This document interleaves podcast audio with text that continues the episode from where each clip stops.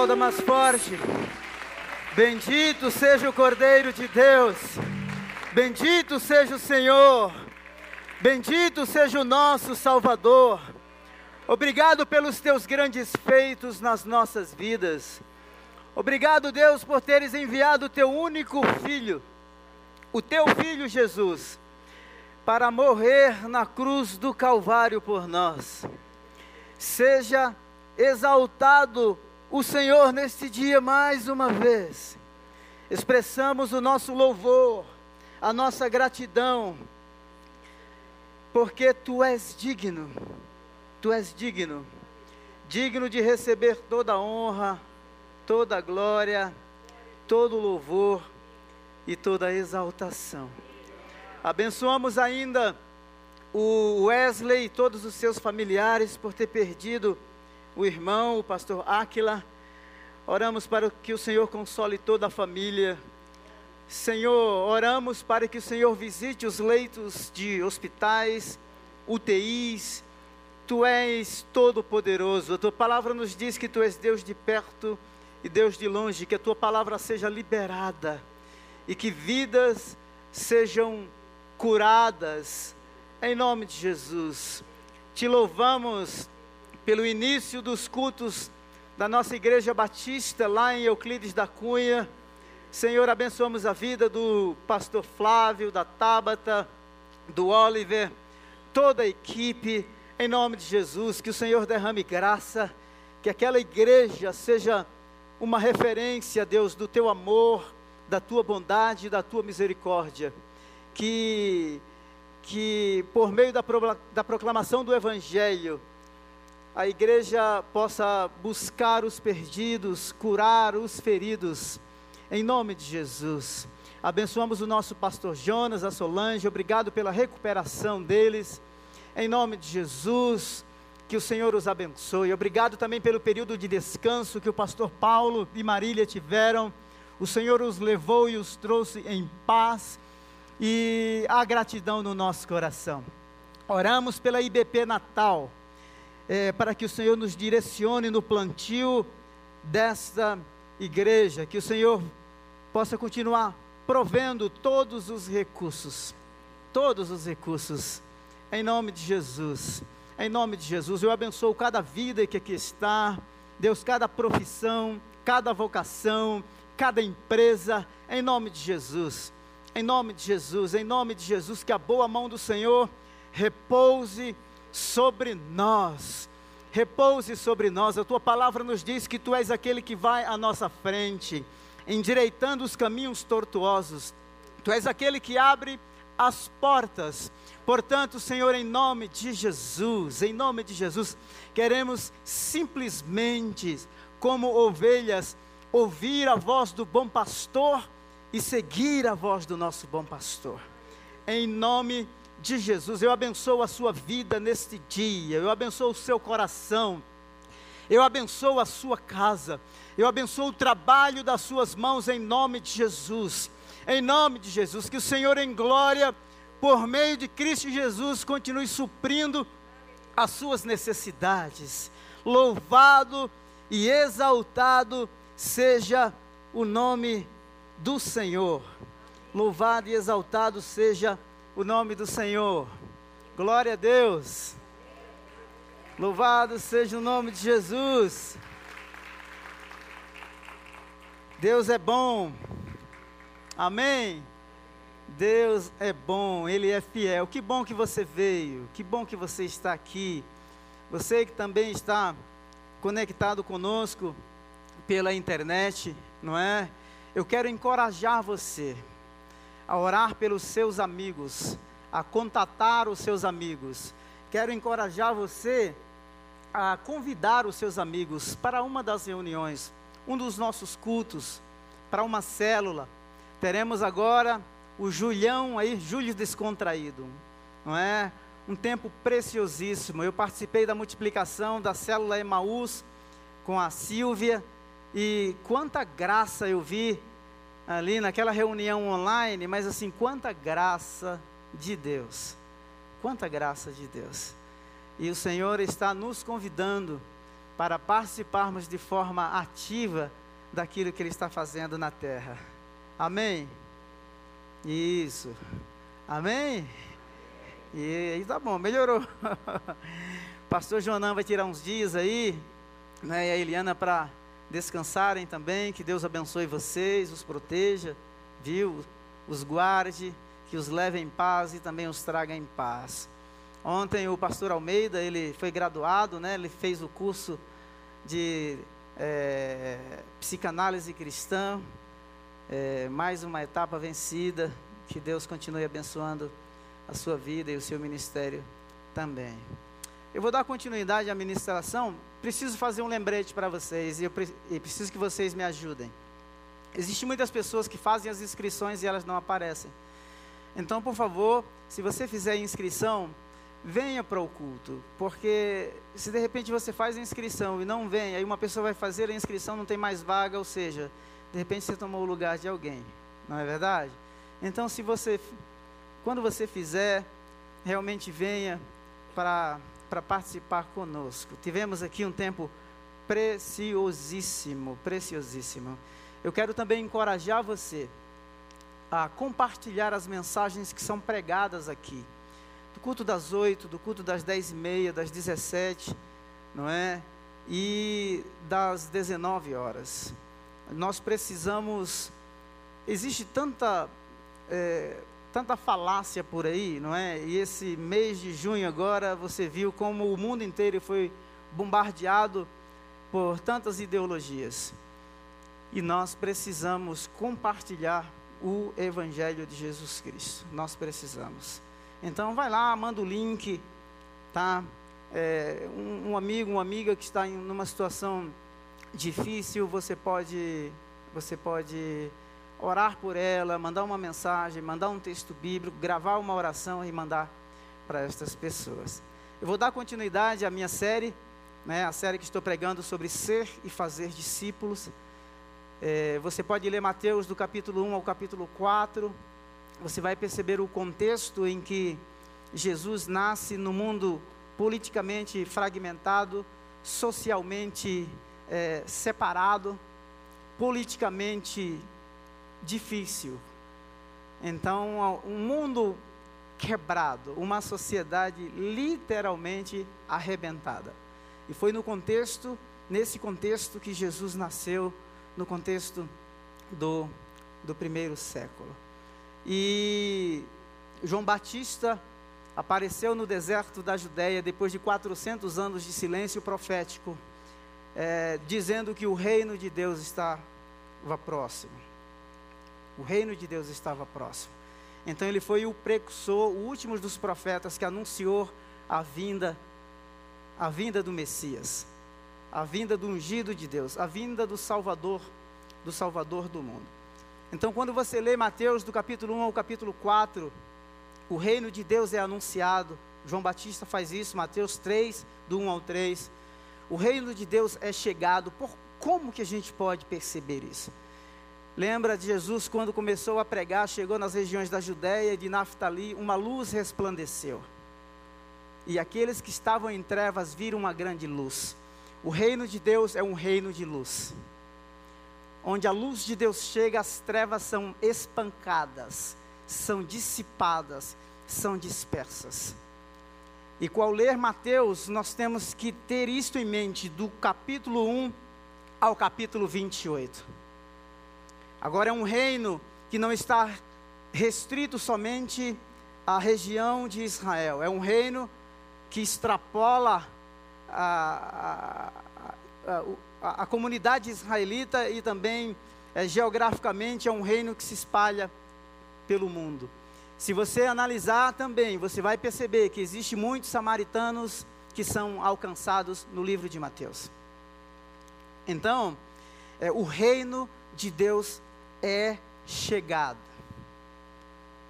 É, o reino de Deus é inaugurado e nós temos evidências muito claras, porque no capítulo 4, ainda do verso 18 ao 22, Jesus, quando começa a pregar, muitas pessoas são curadas. Isso significa que um novo momento da história se inicia. Deus invade a história humana na pessoa de Jesus Cristo para trazer e fazer algo absolutamente novo. Absolutamente novo. É, no, o, o reino de Deus também é proclamado. O evangelho começa a se espalhar. Você pode colocar o meu slide, por gentileza? Então, o nosso tema dessa, dessa manhã é discípulos são instruídos. Eu falei na última semana que os discípulos de Jesus, eles foram, eles foram, eles foram, essa é a nossa série, ser e fazer discípulos. Jesus chamou uh, Pedro, André, e esse chamado, ele tem uma característica muito peculiar. E eu li muitas vezes o capítulo 4 de Mateus, depois do 5 ao 7, e teve uma hora que eu fiquei assim tão bombardeado com tanto conteúdo, que eu falei assim, eu preciso selecionar aqui o que vou compartilhar. Porque eh, são capítulos muito, são capítulos riquíssimos. Riquíssimos. Então, ao chamar os discípulos, Jesus está formando ali uma comunidade de seguidores que vão deixar suas profissões imediatamente para segui-los. Isso está no capítulo 4, no capítulo 5 você vai perceber que Jesus estabelece um novo estilo de vida para esses seguidores. E é sobre isso que eu quero que eu quero é, é, conversar um pouquinho aqui com vocês. Quando a gente fala sobre instrução ou, ou estudos, ensino, a nossa tendência é pensar no estudo como um acúmulo ou a transmissão de informações. O princípio bíblico e o princípio da Idade Média não havia essa dissociação entre razão e coração. Somente a partir do movimento racionalista ou iluminista é que vai se fazer essa separação. E não somente isto, mas a parte espiritual, mística é colocado à margem. Não se pode mais explicar o mundo e entender o mundo a partir da revelação bíblica ou a partir de Deus como arquiteto e criador do universo. Só que no primeiro século, até a Idade Média, as pessoas é, elas não dissociavam o, o, o, conteúdo ou o ensino da vida prática. Tem um teólogo alemão chamado Paul Tillich. O Paul Tillich foi inclusive perseguido pelo Hitler. Ele, tanto ele quanto Calbart e outro chamado Dietrich Bonhoeffer. É, o Paul Tillich disse assim: a, o ensino era a verdade experienciada ou experimentada no dia a dia. A igreja era a tradutora daquilo que era invisível, ou seja, como se Deus fosse distante, e a igreja ela interpreta, ela torna acessível ou ela torna visível aquele que é invisível. Então, Jesus, ao chamar os seus discípulos, ele os instrui. E a instrução é coisas relacionadas ao dia a dia, a sua pedagogia, o seu método era fantástico. Ele ilustrava os seus ensinos, não é com parábolas, olhando para o tempo, para as aves, para o solo, para a semente. Uma pedagogia fantástica, um método impressionante. Então, ser e fazer discípulos não basta ser escolhido, nós temos que ser instruídos, porque ao sermos escolhidos, nós fomos inseridos numa nova comunidade que reflete os princípios do reino de Deus, do novo governo que chegou. Amém? Vocês estão me entendendo? Eu estou aqui Está me entendendo? Vamos lá, coloca o meu. Isso, já está aqui, ó. Isso aqui eu já passei, isso aqui eu já passei. Jesus, vendo a multidão, subiu ao monte e assentando-se Aproximaram-se dele os seus discípulos e, abrindo a sua boca, os ensinava. Subiu o monte. Você não vai ver Jesus pregando para os discípulos. Você vê Jesus ensinando os discípulos. E é a partir deste ensino que ele compartilha os princípios do reino. É muito interessante nós pensarmos nessa metodologia da seguinte maneira: o ensino de Jesus tinha um alvo, e o alvo era revelar aquilo que estava oculto, aquilo que escapava à percepção e à cognição humana, o intelecto humano. E na verdade, revelação é algo que está oculto e que será revelado. E Jesus, ao compartilhar os mistérios do reino dos céus, ele está dizendo assim: Tu revelaste, tu, tu ocultaste estas coisas aos sábios e os entendidos, e revelaste aos pequeninos, aqueles que estavam próximos. Então, como discípulos chamados para serem instruídos nos princípios do reino, nós temos o privilégio, o privilégio de nos assentarmos aos pés do Mestre e recebermos todo o conteúdo de Sua palavra, os seus ensinamentos. E uma certa vez os discípulos lhe perguntam assim: Mestre, por que, que você fala por parábolas? É? Ou seja, se fala e as pessoas de fora não vão entender.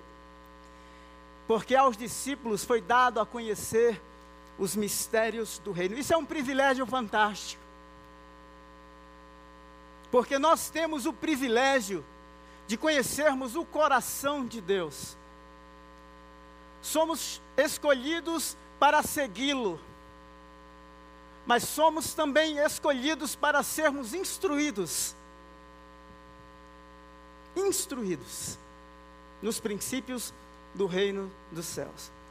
Esse, esse, o sermão do monte, eu quero até estimulá-lo a ler, reler, porque é, é, de uma grandeza tão, é de uma grandeza tão fabulosa, tão impressionante, que esse texto tem influenciado não somente é, é, historiadores, filósofos, cristãos, mas tem influenciado muitos outros segmentos. E você vai perceber a grandeza desse texto. É interessante porque Jesus vai fazer aqui uma inversão no Sermão do Monte. Ele vai estabelecer um padrão, um padrão de ética muito mais elevado do que aquele ensinado e transmitido pelos fariseus e pelos saduceus. Existem alguns teólogos e alguns filósofos que dizem assim que é impossível alguém seguir à risca os princípios morais e éticos do Sermão do Monte.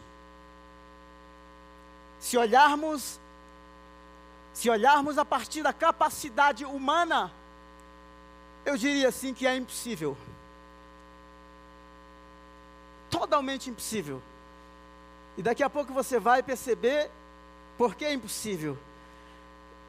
Pois eu lhes digo que se a justiça de vocês não for muito superior à dos fariseus e mestres da lei, de modo nenhum entrarão no reino dos céus.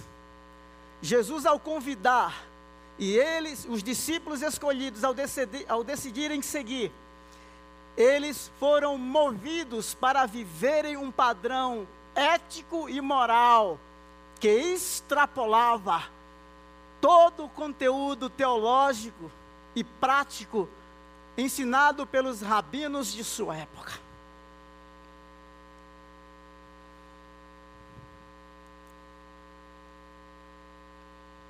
Mateus 6,5 diz: Enquanto vocês orarem, não sejam como os hipócritas.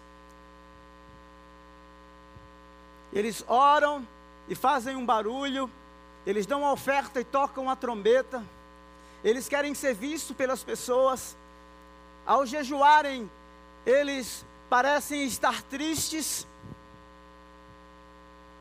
Jesus está dizendo assim: no reino de Deus, no meu reino, é diferente.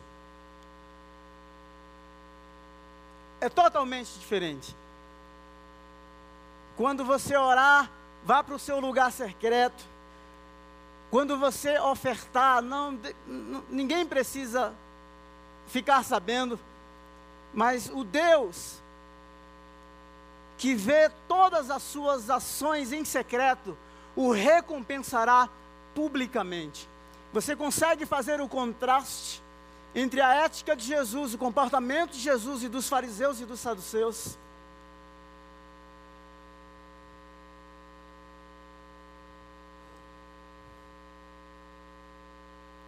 O poder do seu ensino. Os fariseus ensinavam Porém, o ensino era mero discurso, palavras jogadas ao vento. Muitas palavras e pouco eco, ou poucos ecos. Muitas palavras e pouco impacto e transformação. Ao ver o ensino de Jesus, os seus seguidores, de todos os tipos, aqueles que estavam mais próximos, aqueles mais distantes, ou mesmo aqueles que o seguiam simplesmente por causa dos milagres, tinham uma percepção de que o, o conteúdo do ensino dele era diferente. Por exemplo, Nicodemos em João, no Evangelho de João, no capítulo 3, ele vai ter um encontro é, VIP com Jesus, às escondidas porque não queria ser percebido pelos seus amigos, porque podia comprometer a autoridade dele. Ele diz assim: Mestre, eu sei que tu és vindo de Deus. Porque se Deus não fosse contigo, estas coisas não aconteceriam. As palavras proferidas dos, dos lábios, pelos lábios de Jesus, eram palavras que, ao serem proferidas, gerava impacto, transformação redenção e cura. Queria que você pensasse em tudo isso. O discípulo serve e segue o único Deus. O sermão do monte está contrastando dois tipos de comunidade. Uma comunidade que é autônoma, totalmente autônoma que decidiu, até tem a lei, mas a lei nada mais é do que um código externo, mera observação, está muito bem enraizada no intelecto. Por exemplo, lembra daquele jovem rico? Que posso fazer para herdar a vida eterna?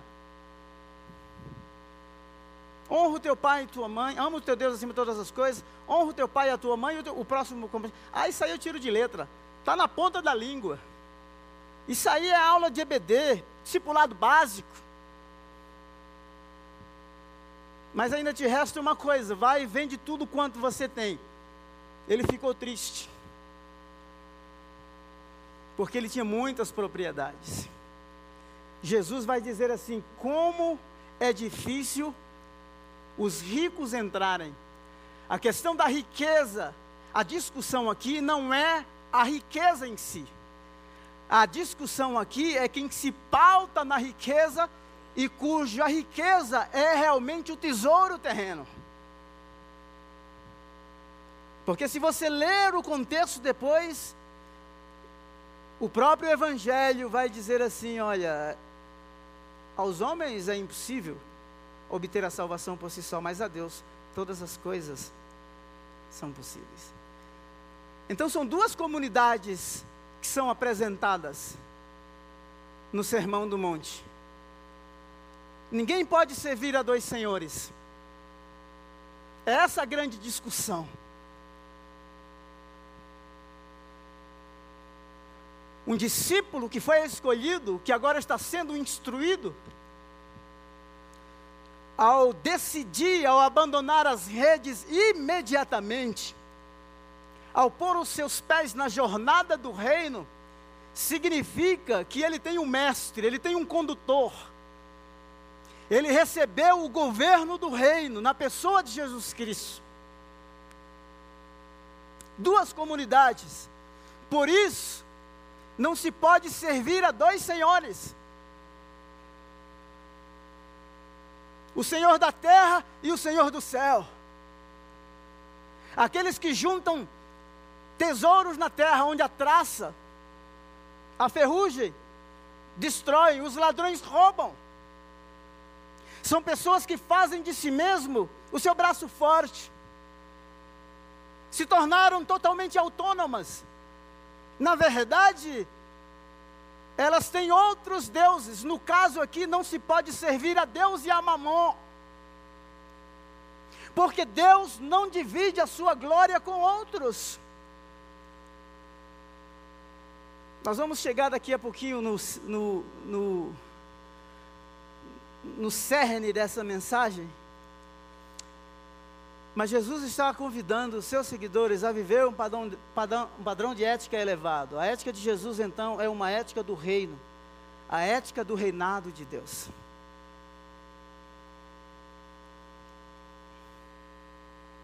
A ética do reino coloca uma nova ênfase sobre a justiça, uma justiça que excede a dos escribas e fariseus, que é necessária para a admissão no reino dos céus.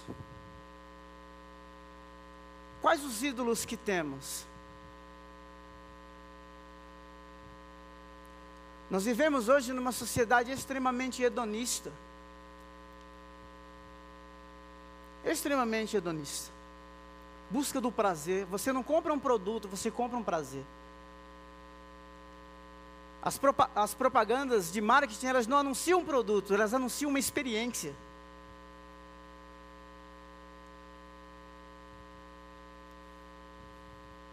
São duas culturas, são dois reinos.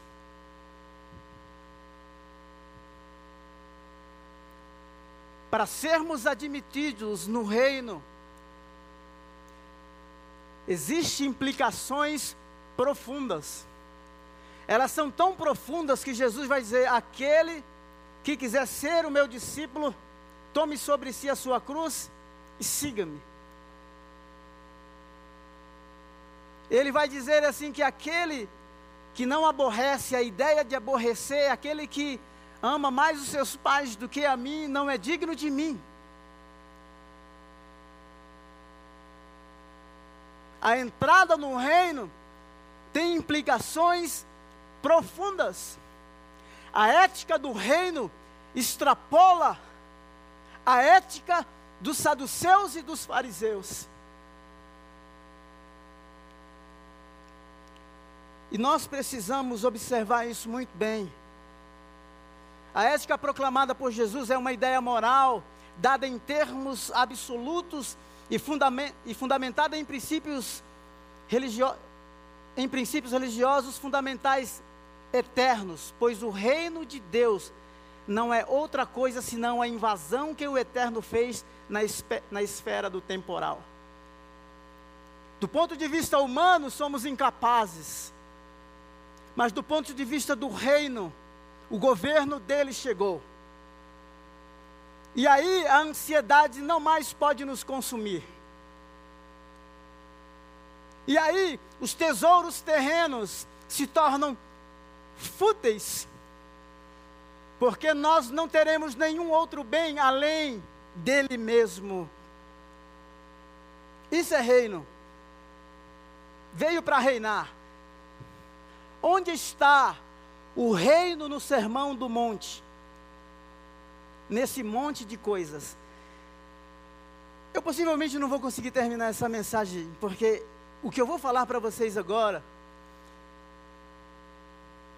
talvez seja mais importante do que eu concluir essa mensagem hoje.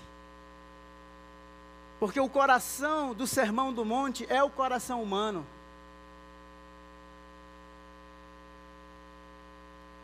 Jesus está visando alcançar o coração dos seus seguidores. Olha que coisa linda. Jesus formou uma comunidade de seguidores que deixaram as suas redes e agora desprendidamente se entregam a Ele, sem garantia de salários, sem promessa de sucesso terreno. Pelo contrário, vocês se, sentir, se sentirão honrados quando forem perseguidos por causa do meu nome. Vocês se sentirão honrados quando forem levados perante os tribunais. Na transcendência e imanência.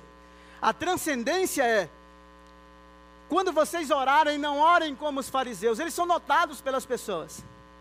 Eles tocam trombeta. Mas quando orarem, orem assim: Pai nosso que está nos céus. Isso mostra a soberania de Deus, de que Ele reina sobre todas as coisas. É um Deus que está na teologia judaica, na teologia cristã, sim, distante. Esse é um aspecto da divindade. Ele é eterno, nós não somos eternos. Ele é santo, nós somos pecadores. Ele é justo, nós somos injustos. Ele é incompreensível pela mente humana. Esse é o aspecto do Deus do Sermão do Monte. E você vai ver esse Deus aparecendo, sendo chamado de Pai, numa linguagem humana, próxima, familiar. Agora, sabe o que é mais lindo de tudo aqui? É que o Deus distante, ele se manifesta na sua criação. Ele está no céu e ele está na terra. Porque ele está nos céus, ele governa. Porque ele está na terra, ele cuida da sua criação. Enquanto alguns estão sendo consumidos pela ansiedade, juntando tesouro na terra, não estou aqui falando que você não tem que ter a sua reserva, não é? O seu seguro de vida. Não. Não é isso.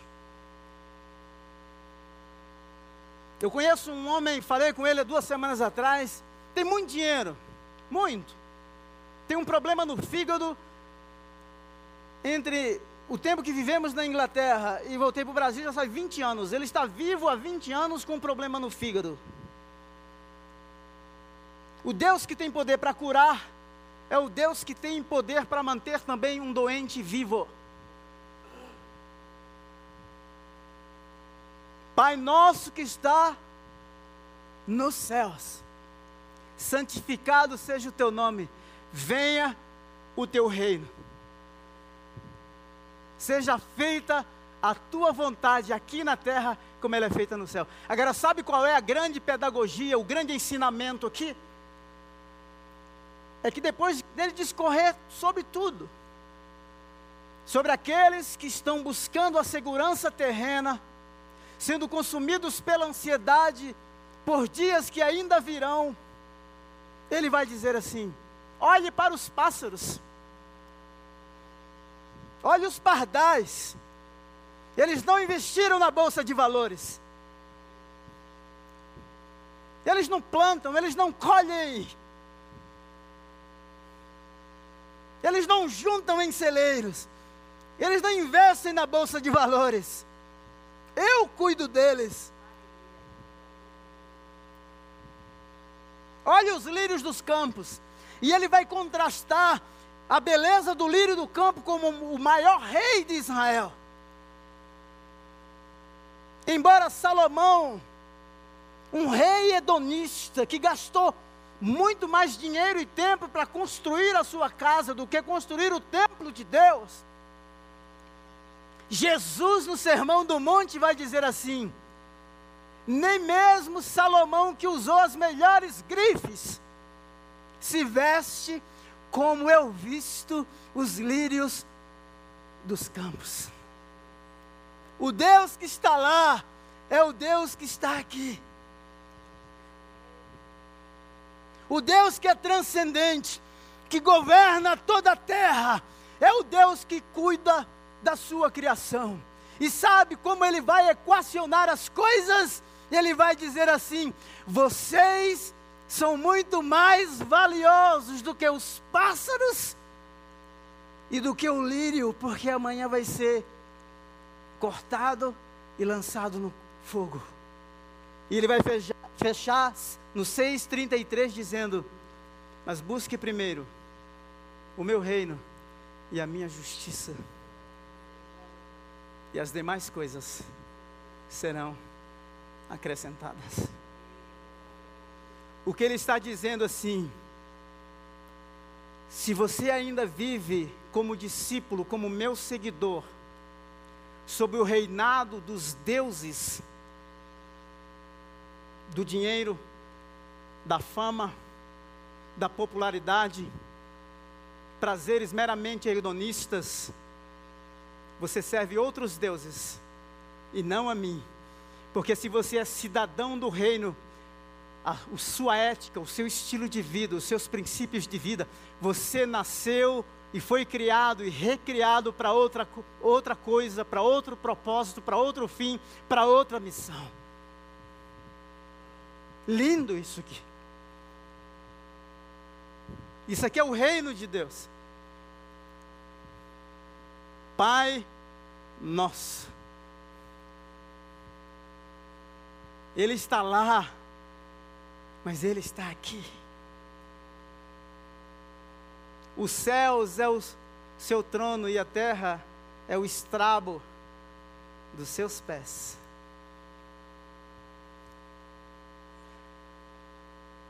Na quebra da expressão da autojustiça. Ele quebra a autojustiça. É impossível viver a ética do reino por si só? Obviamente que é.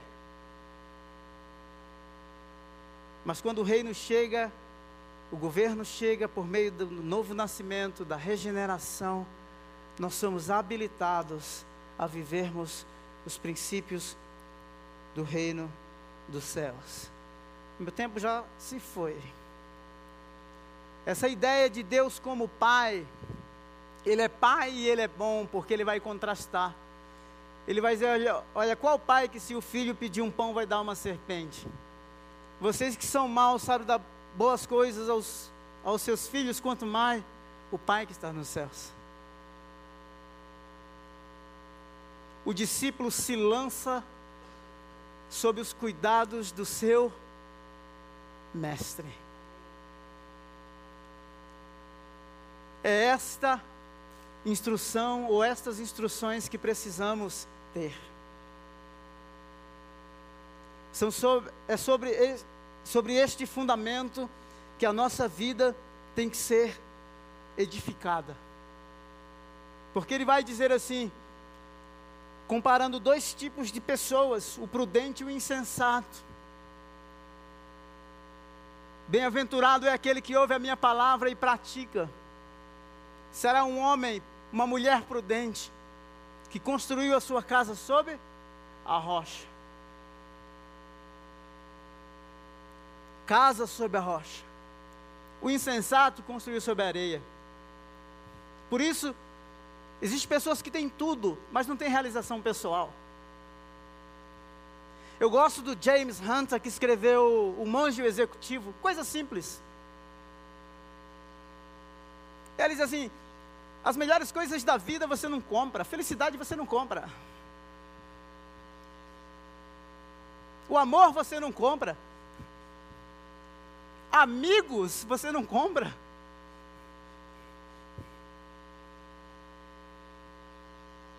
Jesus está con contrastando os princípios, a ética do reino, com uma outra comunidade que vive sob, sobre outro domínio, outro controle. Vivem para outras coisas e continuam, se você ler os textos, continuam sendo consumidas pela ansiedade, estão construindo coisas, mas como insensatos, não tem base, não tem fundamento. O Sermão do Monte está mostrando que o Criador e o sustentador de sua criação, o Deus transcendente que está distante, está no meio do seu povo. Na grande comissão, possivelmente dia 25, eu vou pregar sobre a grande comissão. Quando Jesus disse para o paralítico, disse assim: Olha, toma a tua cama e anda. Ou melhor, disse: Perdoados são os teus pecados. Aí alguns rabinos viram, fariseus disseram assim: Quem é este para perdoar pecado? Ficaram assustados, porque só Deus tinha poder para perdoar pecados. Aí Jesus disse assim: O que é mais fácil, dizer perdoados são os teus pecados, ou dizer toma a tua cama e anda? Ele vai dizer assim: que o filho do homem tem na terra poder para perdoar pecados. Jesus, do ponto de vista humano, a sua missão foi exercida dentro da terra de Israel, mas na grande comissão ele diz assim: é-me dado todo o poder nos céus e na terra.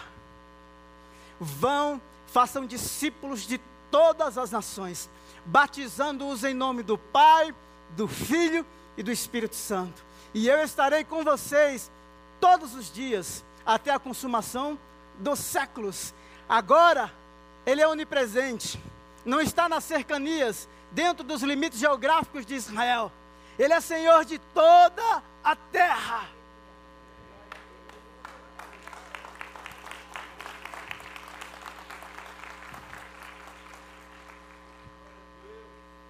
Eu vou fechar para a gente orar, senão eu vou passar muito do meu tempo. Mas eu queria fechar.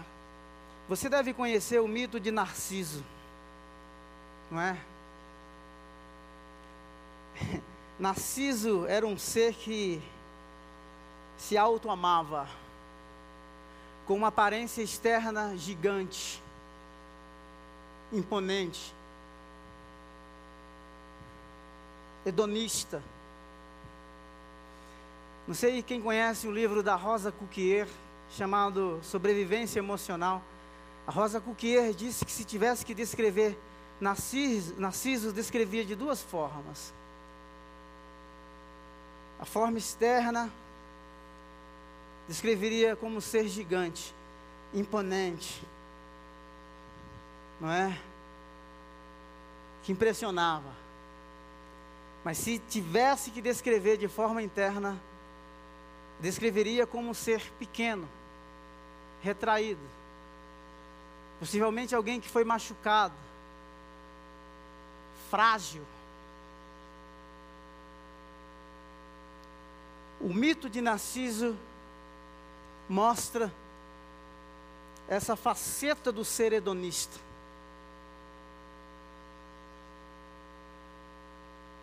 Reflete muito o que lemos aqui. Tocar a trombeta, viver em função dos seguidores do Instagram ou do Facebook ao ver a face dele no rio, se apaixona por ele mesmo de tal forma. Por quê? Porque apesar da sua beleza, tinha feito muita gente sofrer. E um dia um jovem despeitado disse assim: Tomara que a deusa chamada Nemese, isso aqui é só um mito, tá? Não tá. É, é, a, a deusa Nemenese respondeu porque alguém tinha jogado uma praga nele e assim: tomara que ele um dia ame alguém, porque é, fez muita gente sofrer, tomara que ele um dia ame alguém e que não seja capaz de ter o objeto amado. Narciso, ao ver a imagem dele na água, no rio, no lago, ele se apaixona por ele mesmo, se lança no lago e quer abraçar o inabraçável quer ter o impossível. O Sermão do Monte reflete isso. Queremos trocar tocar a trombeta porque queremos a recompensa humana. Queremos os likes das pessoas. E sabe como o Narciso morreu? Com o corpo belo, definhado, porque não se alimentava, não bebia e não se cuidava. E a praga da deusa Nemenese realmente alcançou Narcísio, porque ele nunca pôde ter ele mesmo. Nós somos convidados a vivermos uma ética diferente. Em que a autorrealização ela se dá quando nós vivemos realmente o propósito pelo qual o Senhor Jesus nos chamou. Nós não temos um problema em termos de números de cristãos no Brasil. Dizem que somos dentre os 210 milhões de pessoas que somos. Nós somos cerca de 50 milhões. A grande pergunta que devemos fazer é: esses cristãos estão vivendo em função de quem e de quê? Nós somos convidados a uma nova aliança. A, a nos entregarmos àquele que tem a habilidade, a capacidade de cuidar de nós. Com pandemia, sem pandemia, com crise econômica, sem crise econômica. O dia do sucesso e do insucesso. O dia da, em que estamos curados, mas no dia da doença. Ele estará sempre lá. Porque ele disse que nunca nos deixaria sozinhos. Jesus instruiu os seus discípulos dizendo: para que você não tenha dúvida sobre mim, sobre o Pai, o Criador, me deixe mostrar algo muito mais próximo, para que você absorva. Eu te chamei para uma jornada, e veja como eu criei e cuido. Veja a expressão da minha beleza na minha criação. Então siga-me desprendidamente. Entregue-se a mim, porque por mais razão e capacidade que você tenha para juntar, economizar, investir e planejar, quando vierem os ventos, as tempestades, se a sua casa não estiver sob a rocha, o seu castelo irá desmoronar. Mas aquele que edificou a sua vida sob a rocha, virão os ventos, virão as pandemias, as crises de casamento, crises na empresa, PIB global impactado, economia nacional, né, nos soluçando sem crescer tanto, problemas de ideologias devastadoras. Quando essas coisas vierem, quando essas tempestades baterem a sua casa, você permanecerá firme, porque eu sou o seu fundamento. Então você não precisa construir a sua vida sozinho. Me deixe ser o parceiro mais próximo, o amigo de todas as horas, o sócio mais fiel, o cordão mais forte que sustenta a sua aliança. Louvado seja o nome do Senhor. Vamos orar? Você pode se colocar em pé?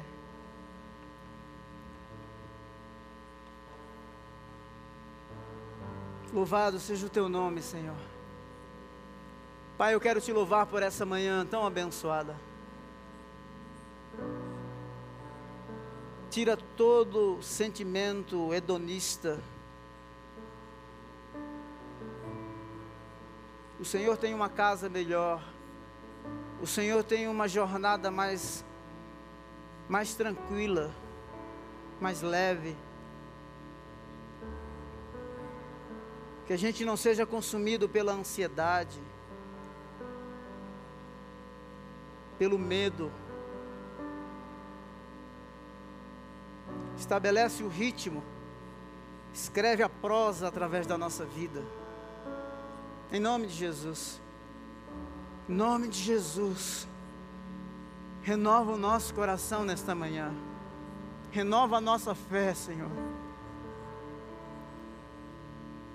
Pode ser que a dispensa seja vazia, a conta bancária, Senhor, vazia, coisas que precisam ser pagas. Enche esses celeiros, enche esses celeiros, libera a tua palavra, que não volta vazia.